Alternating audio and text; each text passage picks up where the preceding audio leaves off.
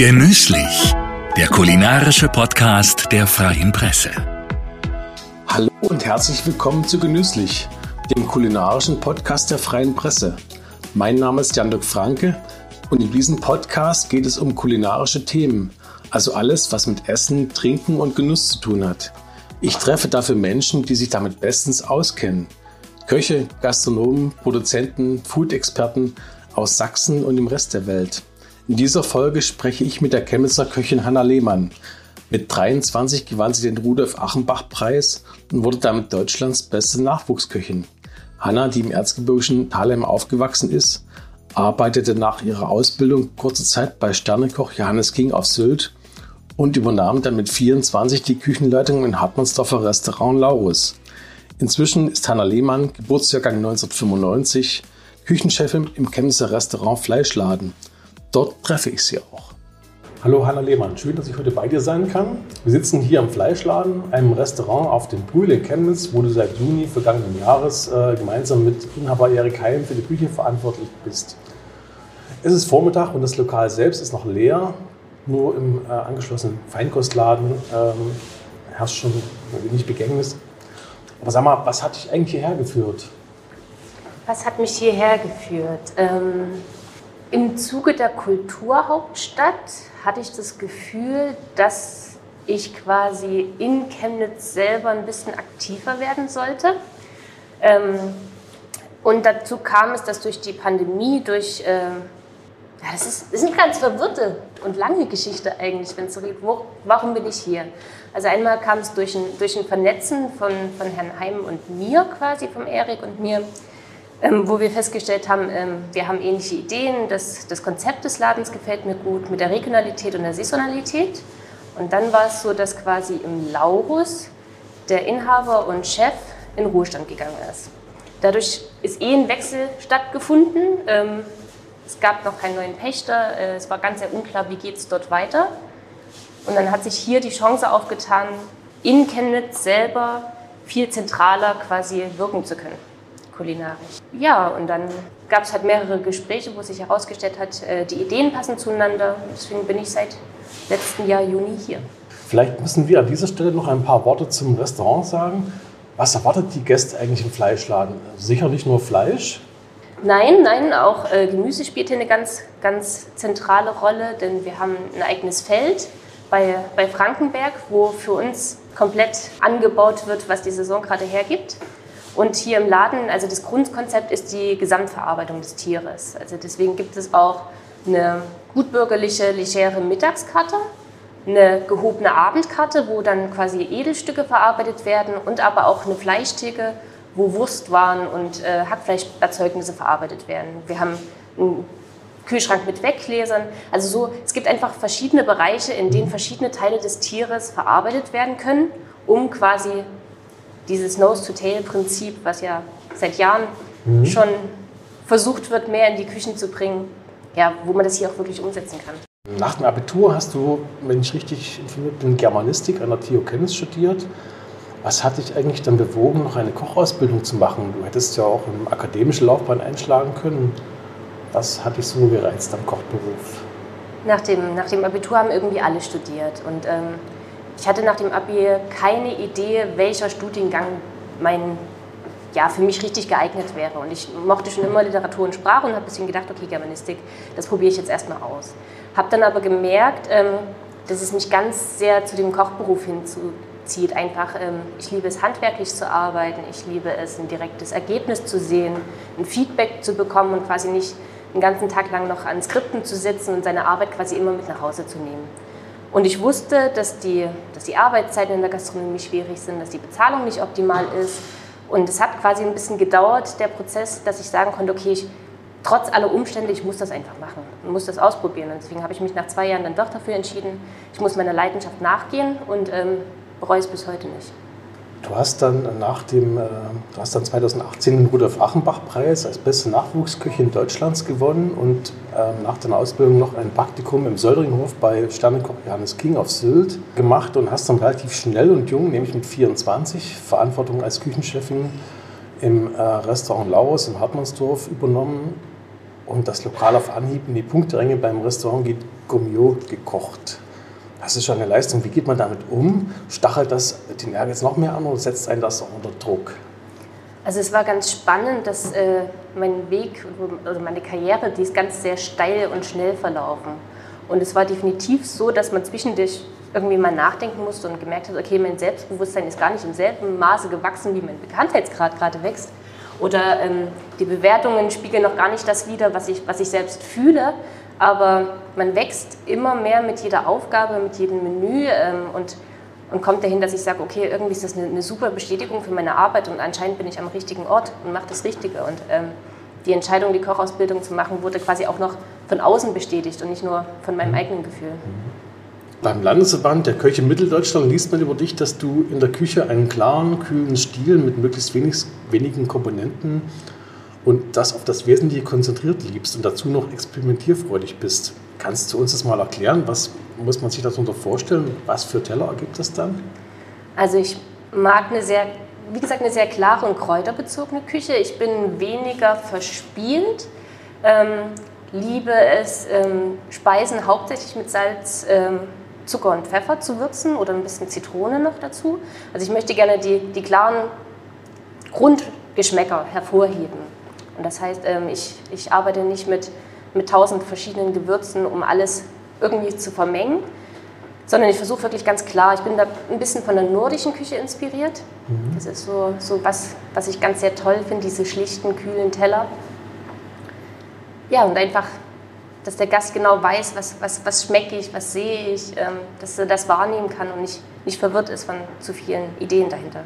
Wie kam es mit der nordischen Küche? Hast, warst du mal in Skandinavien oder wie hast du da Bekanntschaft mit, dem, mit, dieser, mit diesem Küchenstil geschlossen? Also als, als Kind habe ich immer die, die Bücher von Astrid Lindgren vorgelesen mhm. bekommen und selber gelesen. Und dadurch kam so ein bisschen die Liebe zu Schweden schon ins Rollen. Und dann, dann war ich mehrmals in Schweden als Tourist im, im Urlaub und habe die Küche sehr lieben gelernt. Und dann kam auch die Bewegung der, der Nordic Cuisine quasi irgendwie im selben Zuge so ein bisschen ins Rollen. Und ähm, ich fand die Teller immer spannend. Hatte auch immer vor, quasi nochmal in Schweden zu arbeiten und äh, weil, ich, weil ich das einfach, also auch, auch Schweden, Dänemark, Norwegen, das sind alles Küchen und Köche, ganz viele Köche, die unglaublich kreativ arbeiten. Auch viel mit den Produkten, die dort vor Ort sind, also auch einen ganz anderen regionalen Charakter noch mit einbeziehen. Das war einfach die Küche, in der ich mich bisher am wohlsten gefühlt habe. Äh, du bist am Erzgebirge aufgewachsen, von daher kennst du eigentlich ähm, von dort eine, eine eher andere Küche. Ja.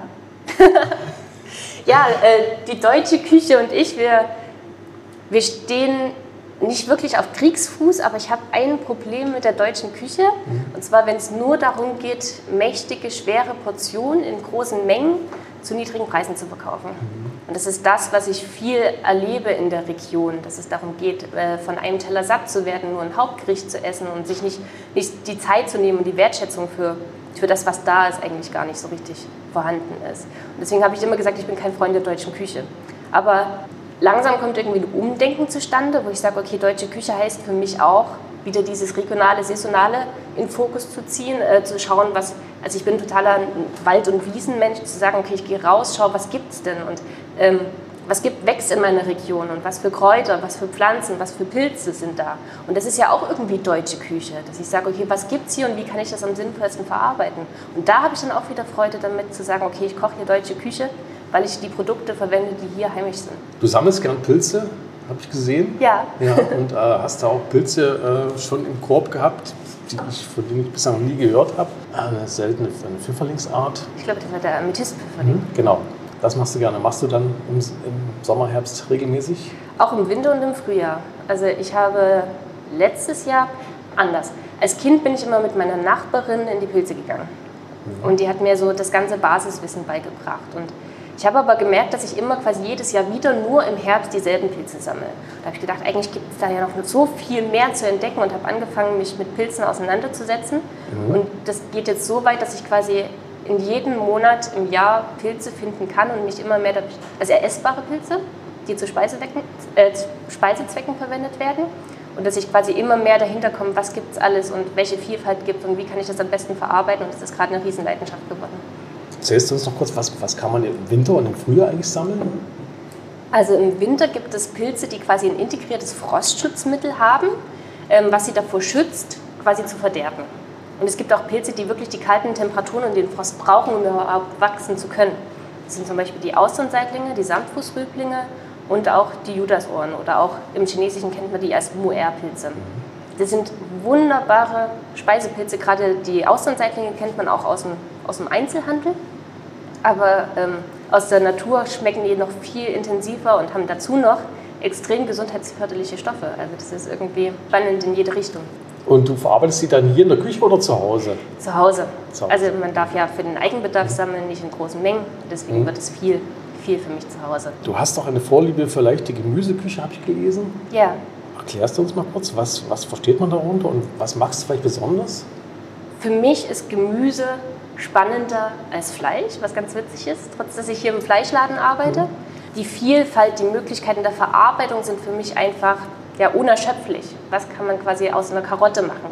Was kann man aus einem Kohlrabi machen? Also ich liebe aktuell Kohlrabi und Fenchel für Vorspeisen, weil das so eine, ja, Kohlrabi kennt viele als so ein, so ein muffiges Kohlgemüse und man kann es aber ganz leicht, ganz, ganz elegant in eine Vorspeise mit einbeziehen und das finde ich spannend, Menschen da zu überraschen die quasi vielleicht nur zerkochtes Gemüse von früher kennen, zu sagen, okay, Kohlrabi kann ganz spannend sein. Kohlrabi kennt man nur so ähm, roh oder als ähm, oder irgendwie gekocht. Karotten, Karotten Kohlrabi-Gemüse mit Butter gedünstet, mhm. so ein bisschen. Viele kennen das so. Also da sind noch andere Möglichkeiten drin. Ja, mir macht es unfassbar viel Freude, Menschen da ein Stück weit mit auf eine Reise zu nehmen, dass sie sagen, okay, ich lasse mich einfach überraschen, besitze die Offenheit, mich auf ein Gemüse einzulassen, was ich sonst nicht so gerne esse. Und wenn die danach begeistert sind und sagen, oh, das fanden wir irgendwie toll, was macht man mit dem Kohlrabi zum Beispiel? Das ganz dünn aufhobeln, äh, nur mit äh, Salz, Zucker und Zitronenabrieb und Zitronensaft marinieren, bis der ganz, ganz hauchzart und biegsam ist. Und dann den als, als Salat verarbeiten, das ist ganz lecker. Und dann schmeckt der nicht mehr so, wie man den klassischen Kohlrabi so ein bisschen kohlmuffig kennt? Nee, überhaupt nicht. Der ist ganz, ganz zart, knackig, frisch, überhaupt nicht muffig, kohlig. Und den reicht man dann äh, als Beilage dazu oder gibt es auch äh, ein eigenes Gericht? Man könnte natürlich ein eigenes Gericht daraus machen, dann könnte man noch den Kohlrabi noch als Tatar schneiden, dann ähm, bindet man noch eine cremige Komponente mit ein, zum Beispiel einen Frischkäse oder einen Schmand. Noch was Knuspriges, viele Kräuter und dann reicht das schon für eine Vorspeise. Aber natürlich kann man auch einen, einen sanft gegarnten Fisch, eine Forelle oder einen Saibling dazu servieren oder auch einen Tatar. Passt eigentlich, also es ist sehr vielseitig. Und dann kochst du trotzdem im Fleischladen, das mag auf den ersten Blick vielleicht etwas irritieren, aber Vielleicht kannst du noch ein Wort sagen, wie, wie ihr mit Gemüse umgeht, ähm, welchen, welchen Stellenwert das hat neben dem Fleisch. Also ähm, ohne das Gemüse funktioniert es nicht. Das trägt, das baut auf, das macht ein Gericht spannend und das unterstützt quasi eine vermeintliche Hauptzutat. Riesenfleischliebhaber sagen wahrscheinlich auch, okay, mehr als ein Steak brauche ich nicht, Fleisch ist mein Gemüse, aber ich bin der Meinung, ähm, dass ein komplettes Genusserlebnis erst durch das Gemüse möglich ist. Kochst auch eigene Gemüsegerichte ohne Fleisch? Steht so, sowas auch auf dem Plan? Ja, es passiert tatsächlich auch oft, dass Veganer und Vegetarier hier in den Laden kommen und sagen, ähm, wir wissen, ihr habt tolles Gemüse, was könnt ihr uns zaubern? Und da ist quasi die Küche immer bereit zu sagen, okay, wir dürfen jetzt gerade ähm, irgendwie ganz anders kreativ sein, ja auch da was Schönes abliefern. Welche Gemüse stehen jetzt gerade saisonal auf der Karte? Ähm, es fängt jetzt ganz viel an mit ähm, den ersten Blattsalaten wie Spinat, äh, Portulak und äh, nee, Postelein und, und Vogelmiere und solchen Wildkräutern. Das fängt jetzt gerade an. Ähm, sonst sind es noch viel die Lagergemüse von Pastinake, ähm, Kartoffeln, äh, Beete, zum Teil noch ähm, und Sellerie. Solche Geschichten laufen jetzt langsam aus und jetzt geht es in die erste Richtung der, der frischen, frischen Blattsalate und Junggemüse. Mhm. Und das geht natürlich jetzt über über Radieschen und Spargel bis hin zum Sommer, dass es weitergeht. Bärlauch, Rhabarber, das kommt jetzt alles im April und da freue ich mich schon drauf, dass man quasi so, so ein bisschen die Winter, Wintergemüse langsam ablösen kann. Reden wir mal über das Fleisch. Ähm, das ist ja hier auch nicht ganz unwichtig. Ähm, wo kommt das her und, und wann ist eigentlich Fleisch gutes Fleisch? Gibt's da, was gibt es da für Kriterien? Wo muss man darauf achten? Also hier im Fleischladen, also Erik Heim beschäftigt sich hauptsächlich mit dem Thema Fleisch, während ich meinen Hauptfokus auf das Gemüse mhm. setze. Und ähm, wir haben sowohl eine eigene Herde, wo Rinder ab und zu geschlachtet werden, die dann komplett im Laden verarbeitet werden und auch alle anderen Lieferanten, die quasi das Fleisch hierher ja, vermarkten, sag ich mal, kennen wir persönlich. Also wir waren dort vor Ort, wir schauen, wie werden die Tiere aufgehalten, wie werden die gefüttert, wie sind die Stallbedingungen oder Freilandbedingungen oder alles Mögliche. Also es geht sehr darum, wie das Tierwohl und die Futterbedingungen, die Haltungsbedingungen und das quasi, dass alles ähm, ethisch vertretbar ist auch was damit passiert. Und da gibt es ähm, in Großdobritz gibt es Wagyu, in der sächsischen Schweiz gibt es einen Geflügelhof, der Presshühner und äh, so französische Spitzengeflügel anbietet, ganz viel und Enten und ja, die eigene Herde fürs Rind. Manchmal kommt der Jäger und sagt, okay, heute habe ich Folgendes geschossen, ich habe ein Wildschwein, wollt ihr das haben? Dann kommt das komplett in die Küche und wird zerlegt. Also das ist immer sehr auch was, was die Leute uns anbieten, hauptsächlich unter dem, unter dem Rahmen des Tierwohls. Und die kriegt dann hier ein ganzes Tier angeliefert und müsst es dann in der Küche zerlegen oder wie genau, stelle ich genau. mir das vor? Ähm, dafür haben wir quasi einen Fleischexperten auch im Team, das ist der Willi, der kommt äh, aus einer Metzgerfamilie und das ist so seine, seine Leidenschaft. Er sagt, okay, ich zerlege jetzt das, das ganze Tier und dann erklärt er uns immer noch, welches Stück ist jetzt wofür am besten geeignet das ähm, ist ganz spannend auch für das ganze Team, dass man voneinander lernen kann. Wird es quasi verarbeitet zu, zu allen möglichen. Mit welchen Stücken arbeitest du eigentlich am liebsten? Hast du da Vorlieben oder äh, sagst du, schmorst lieber ein Stück oder du äh, brätst lieber einen Steak in der Pfanne? Oder? Was ganz witzig ist, ich persönlich und privat esse gar kein Fleisch. Ah. Deswegen, ähm, wenn ich eine Garmethode bevorzugen würde, ist es Kurzbraten. Also ich finde Kurzbraten spannender als, als Schmoren. Aber eine tolle Soße und Schmorgericht, das ist so das, was ich eher aus der Familie von früher kenne oder was die Oma gemacht hat. Also das sind dann eher so nostalgische Erinnerungen. Aber wenn es für, ja, für die gehobene Gastronomie geht, dann mag ich eher das Kurzbraten. Dein Lieblingsprodukt ist ja die Kartoffel, ist das richtig? Oder?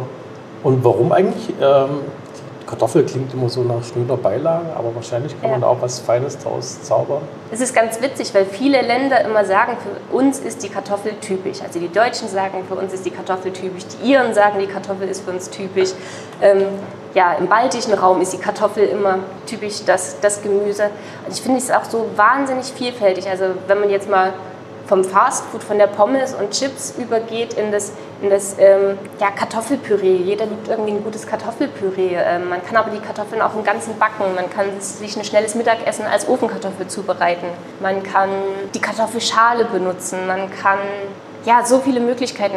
Äh, Kartoffelrosen herstellen. Das habe ich gerade für, für Valentinstag viel gemacht, dass man irgendwie eine Rose nachbildet aus der Kartoffel. Also es sind so viele Möglichkeiten und es ist einfach so eine Sache, die das harmoniert ganz viel mit allem und ist unglaublich dankbar und gut zu verarbeiten. Kartoffelrisotto ist auch eine tolle Möglichkeit. Also die Vielfalt macht's und ähm, die Möglichkeit, das mit so vielen Dingen zu kombinieren und das ist aber auch an sich nicht langweilig. Wie macht man denn ein gutes Kartoffelpüree? Gibt es da ein Geheimrezept oder? Ja, da gibt es immer die Unterschiede zwischen, ich möchte ein sehr feines Kartoffelpüree haben, wie es vielleicht in der gehobenen Gastronomie ist, oder manche sagen, ich brauche mein stückig, wie es die Oma gemacht hat. Also das sind immer so die zwei Richtungen. Ja, wie weit soll es gehen? Dann der Hauch Muskat, nicht zu viel, nicht zu wenig, ist sehr wichtig. Und äh, die meisten sagen immer viel, viel Butter. Aber ich finde auch, man kann mal ein Kartoffelpüree mit Leinöl verfeinern, um eine andere Fettnote mit reinzugeben. Wie magst du selbst die Kartoffel am liebsten? Ich glaube als Ofenkartoffel. Einfach aufgeschnitten mit ein bisschen Öl und Kräutern mariniert und dann im Ofen gebacken bei 180 Grad für eine halbe Stunde bis 40 Minuten. Das ist so das, was privat am schnellsten funktioniert und das könnte ich, glaube ich, fast jeden Tag essen. Machst du aber nicht, oder? nee, ich esse selten jeden Tag dasselbe. Mhm. Nee, eigentlich nie. nie. Welche Bedeutung hat denn eigentlich heute noch so die, oder anders gefragt, die erzgebirgische Küche, die du ja aus deiner Kindheit kennst, welche Bedeutung hat die heute noch für dich? Ich wünschte, sie hätte einen höheren Stellenwert. Also ich glaube, das ist auch so eine Sache, die ich gerne wieder entdecken würde. Also ich habe ich hab vor anderthalb Jahren versucht, es gibt eine Sache, die ich nicht kochen kann. Und das sind Klöße. Selbstgemachte grüne Klöße. Ich habe es versucht und ich kann es nicht. Und ich bin wirklich daran gescheitert und es ist eine Kartoffelsuppe draus geworden anstatt einem, einem fertigen Kloß. Und das, das, ärgert mich immer noch, aber ich habe noch nicht die Motivation gefunden, das mal zu perfektionieren und ähm, da Menschen vielleicht an die Hand zu bekommen, wo ich sage, okay, ja, meine, meine Oma ist leider tot, aber eine Oma wieder mal kennenzulernen, die gesagt, ich kann das und ich kann dir das beibringen, das wäre eigentlich sehr, sehr spannend. In so einem Alltag spielt es gerade weniger eine Rolle. Aber eigentlich ist es auch eine sehr, sehr spannende Küche. Wieso? Weil ich das immer bewundernswert finde, wenn Menschen sich auf ihren Ursprung beziehen können und da tausend Ideen im Kopf dazu haben, um diese umzuwandeln. Und es ist einfach ein Potenzial, was dahinter steckt. Und wenn man das nicht nutzt, dann finde ich das irgendwie schade. Also das heißt, die traditionellen Gerichte auch in die, äh, an die Zeit anzupassen. Die Küche verändert sich ja auch im Laufe der, genau. der Jahrzehnte. Genau. Ne? Ähm, ja. Das meinst du damit? Ja, und dass man die ähm, gebratenen Pilze aufs Butterbrot isst, ähm, das ist zwar auch schön und irgendwie mhm. traditionell, aber mhm. ich denke, da geht noch mehr. Was kochst du eigentlich äh, selbst, wenn du mal nicht in der Restaurantküche stehst? Das ist oft ganz, ganz simpel und schnell, also unter einer halben Stunde bin ich meist fertig. Aber ich koche jeden Tag frisch und für mich selber auch gut. Also ich kenne viele Köche, die dann auch sagen, okay, nach der Arbeit habe ich keine Lust mehr zu kochen. Aber ich liebe ja gutes Essen und ich möchte Menschen mit gutem Essen glücklich machen. Und ich sage immer, es wäre wär blöd, wenn ich mich aus der ganzen Sache rausnehme. Also warum sollte ich mir nicht auch selber was Gutes tun?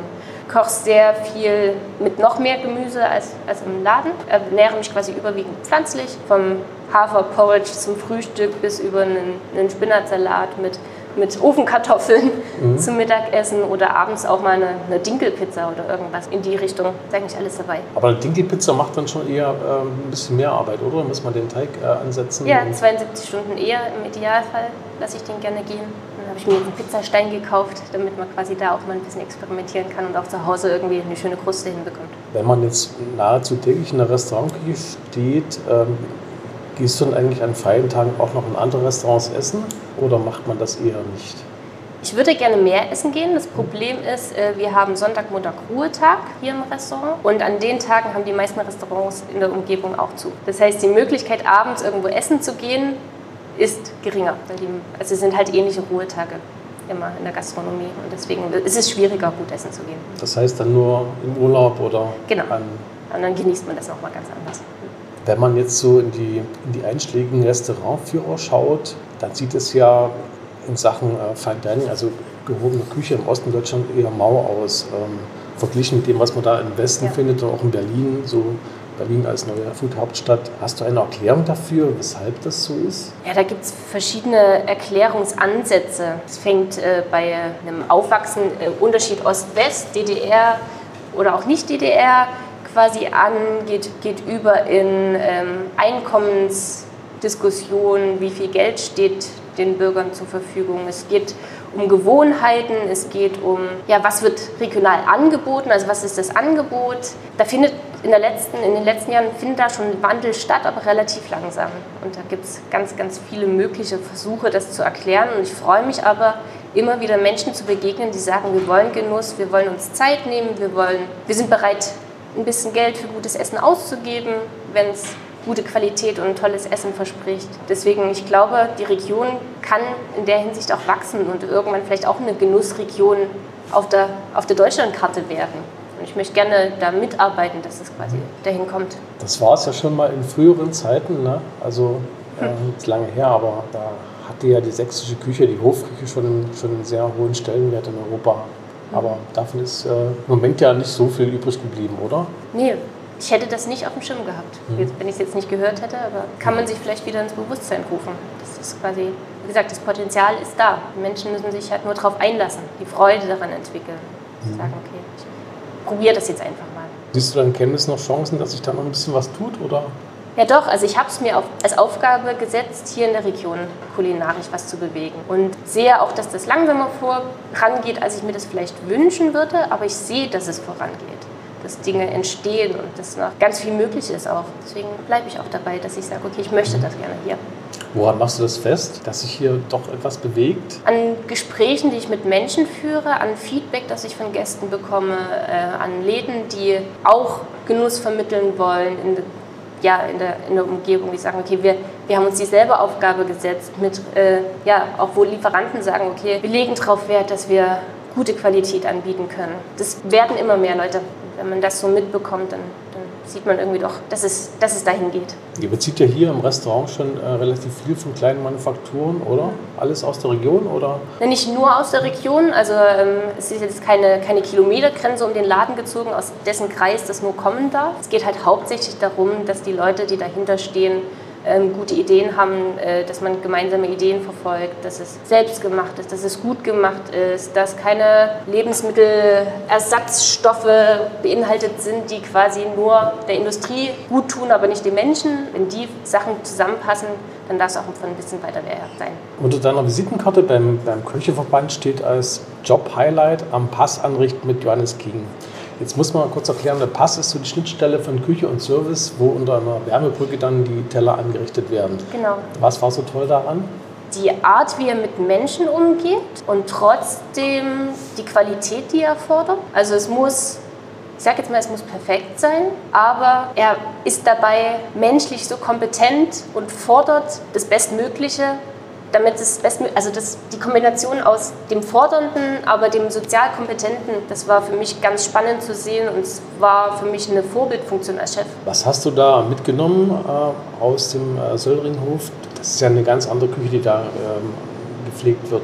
Die Präzision, was Arbeiten angeht, dass auf ein sehr, sehr gutes Handwerk geachtet wird. Also es geht einfach darum, wie verarbeite ich die Produkte, wie gehe ich damit um, wie sieht auch mein Arbeitsplatz aus, wie werden Teller angerichtet. Es geht um, eine ganz andere Ästhetik und einfach das im höchsten Maße mitzunehmen und sich daran irgendwo zu orientieren auch wenn es eine andere Küche ist, aber an dem handwerklich exakten Arbeiten, das kann man auch in jede Küche quasi mit übernehmen. Seit kurzem kann man dich auch als Privatköchin buchen. Was hat dich zu diesem Schritt bewogen? Ja, einmal ähm, die Notlage Pandemie, quasi, dass immer wieder Lockdowns stattfanden, dass quasi vermehrte Freizeit entstanden ist und dass man sagen kann, okay, irgendwie möchte ich mir ein Nebengewerbe aufbauen, aber viel mehr noch die Möglichkeit, mich kulinarisch auszutoben außerhalb des alltäglichen à la carte Geschäfts. Man sagt, okay, ich kann verschiedene Projekte umsetzen, ich kann vielleicht mal eine Küche eines anderen Restaurants übernehmen und kann dort für einen Abend kreativ sein. Also ich kann privaten Menschen äh, Dinge beibringen und kann Wissen vermitteln. Ich kann Menschen einen schönen Abend bei sich zu Hause bescheren und die sind danach total begeistert, weil sie überhaupt keinen Aufwand hatten. Danach wurde noch alles abgespült und sie haben sich aber gefühlt, als wären sie irgendwie, irgendwie die Königin in ihren eigenen Wohnungen. Ähm, so viele Möglichkeiten, die ich damit umsetzen kann, da, das ist irgendwie noch so ja, eine Vielfalt, die da dazugekommen ist, die es irgendwie spannend macht. Wo nimmst du denn die Zeit her? Du bist ja hier auch schon im Restaurant eingespannt. Wo? Ja, ähm, ich plane quasi zwei bis drei Veranstaltungen im Monat und die lassen sich quasi auch gut mit dem Restaurantgeschäft vereinbaren. Das ist ähm, ein Rahmen, in dem es für alle Beteiligten quasi gut möglich ist. Ja, dass es quasi auf keiner, für niemanden zu viel ist. Du hattest ja inzwischen schon erste Buchungen. Wie war's?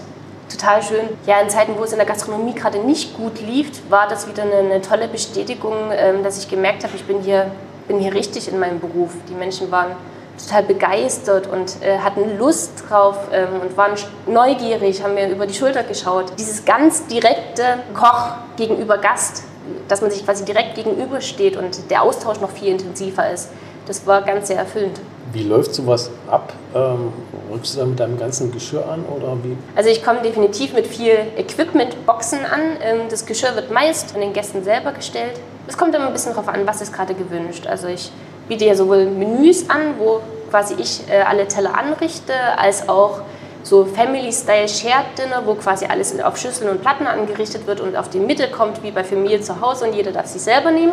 Und da kommt es immer ein bisschen drauf an, was ist gerade gewollt. Ähm, wie schick und edel oder wie entspannt und gemütlich soll das Ganze sein und wie viel Aufwand steckt hinter dem Menü. Ähm, Bringe ich meine Eismaschine mit oder eine Nudelmaschine oder geht es einfach nur darum, dass hauptsächlich äh, eine gute Pfanne gebraucht wird. Das ist so auch ganz, ganz sehr vielseitig. Was, was wird gebraucht, was wird gewollt, es gibt da viele Optionen. Und dann musst du dich ja immer auf die jeweilige Küche einstellen. Also das heißt, äh, mit, jeweils mit anderem Herd, auf einem anderen Herd kochen. Ja, das, also das ist auch immer ganz spannend. Meine Grundvoraussetzung ist, es muss so viel Platz da sein, dass ich alle Teller, also wenn ich zum Beispiel für vier Personen koche, muss der Platz dafür da sein, dass vier Teller nebeneinander stehen können. Das ist so meine Grundvoraussetzung und dann kann ich quasi in jeder Küche arbeiten. Und ich kenne das Ganze ja durch die, durch die Jugendnationalmannschaft, sind wir immer durch ganz Deutschland getourt und waren immer in unterschiedlichen Küchen und mussten uns immer wieder neu einfinden, neue, äh, alles an Equipment suchen, hm, wo ist der Kühlschrank, wo ist der Herd, wie funktioniert das Ganze. Und dadurch bin ich das irgendwie gewohnt, flexibel zu sein. Ist auch sehr, sehr spannend, wie dann, man muss sich irgendwie darauf einstellen, aber es macht Spaß. Was hast du schon gekocht? Also ich habe das, das klassische Viergang-Menü quasi zum Valentinstag gekocht äh, für, für ein Pärchen habe aber auch schon einen Abend für zehn Personen unter dem Titel der Levante-Küche, also die israelische, also im Raum der israelischen Küche gekocht, wo quasi alles auf den Tisch kam und es so ein, so ein Gemeinschaftsessen war, wo sich viel unterhalten wurde und die Menschen einfach eine, eine gute Zeit im Austausch miteinander hatten. Habe äh, für eine Familien Feier, für eine Geburtstagsfeier gekocht. Was äh, kommt als nächstes dann? Als nächstes darf ich ein ganz ausgefeiltes Menü kochen. Also wo quasi mir gesagt wurde, ich soll mich kreativ komplett ausschöpfen, soll viele Details einarbeiten und ähm, darf da für sechs Personen ein ganz, ganz sehr hochwertiges Menü kochen. Da freue ich mich auch drauf. Und am nächsten Tag dann noch ein Kochkurs zum Thema Fisch wo Leute gesagt haben, okay, wir würden das gerne mal von einem Koch beigebracht bekommen, wie zerlegt man den Fisch richtig, wie wird er angebraten, was ist der perfekte Garpunkt, was kann man aus den, den Abschnitten alles machen und da ja, sind zwei ganz, ganz gegensätzliche Sachen quasi als nächstes. Also Kochkurse gibt es auch bei dir? Genau, wenn jemand mal was beigebracht bekommen möchte, wo er sagt, okay, ich möchte unbedingt wissen, wie, wie schmort man richtig, wie setzt man eine Soße an, ähm, was kann ich aus dieser Kartoffel alles machen. Gibt es eigentlich jemanden in deiner Familie, der dich irgendwie an das Kochen auch rangeführt hat? Ähm ähm, nein, tatsächlich weniger. Also es ist eher dann so die Eigeninitiative entstanden, dass ich sagen würde, also meine, meine Mutti hatte immer frisch für uns gekocht und nach der Schule gab es immer irgendwie ein tolles frisches Essen. Und ich war aber irgendwie schon immer so, dass ich ganz viel Lust auf Abwechslung hatte und was anderes probieren wollte. Und da hat meine Mutti immer gesagt, na Hanna, wenn du was anderes essen möchtest, dann musst du das selber kochen. Und dann probier dich aus und hier ist die Küche, dann leg los. Und so hat das quasi angefangen, dass ich selber ganz viel experimentiert habe. Meine Oma hat sehr viel gutbürgerlich gekocht, mein Opa war Jäger und da gab es immer tolle Wildbraten und solche Sachen am Wochenende. Das hat mich definitiv auch geprägt, aber der Großteil war die Initiative zu sagen, okay, ich möchte Dinge ausprobieren. Du musst heute noch in die Küche. Was äh, steht auf dem Plan heute? Ja, heute Abend ist das Restaurant ausgebucht. Das heißt, wir müssen uns ordentlich vorbereiten. Quasi, wir haben aktuell ein Viergangmenü, was ordentlich vorbereitet werden muss, zusätzlich zu den, zu den Fleischstücken und den Gemüsebeilagen, die man, die man separat wählen kann, müssen wir quasi alles alles vorbereiten. Ich bin heute auf dem Garde Moschee und Patisserie Posten und äh, an der Annonce. Das heißt, ich bin für Vorspeisen, Desserts und für das Anrichten und Koordinieren der Hauptgänge zuständig. Das heißt, du musst dann schon loslegen, ja. damit das alles fertig wird. Genau, die ganzen Vorbereitungsarbeiten, mein place, das heißt, ich bereite meine Kräuter vor, ich ähm, schäle mein Gemüse, ich ja, sorge einfach dafür, dass alles, meine Teige sind vorbereitet, dass dann quasi alles nur noch fertiggestellt werden muss. Kochen hat viel mit Vorbereitung zu tun, oder? Im Restaurant leben auf jeden Fall. Was gibt es heute Mittag? Das weiß ich noch nicht. also ich koche dann noch zu Hause Mittag auf jeden Fall, bevor es dann hergeht. Nee, das weiß ich noch nicht. Guck mal, was im Kühlschrank ist. Ja, na dann, guten Appetit und vielen Dank fürs Gespräch. Vielen Dank, dass ich dabei sein konnte. Genüsslich, der kulinarische Podcast der Freien Presse.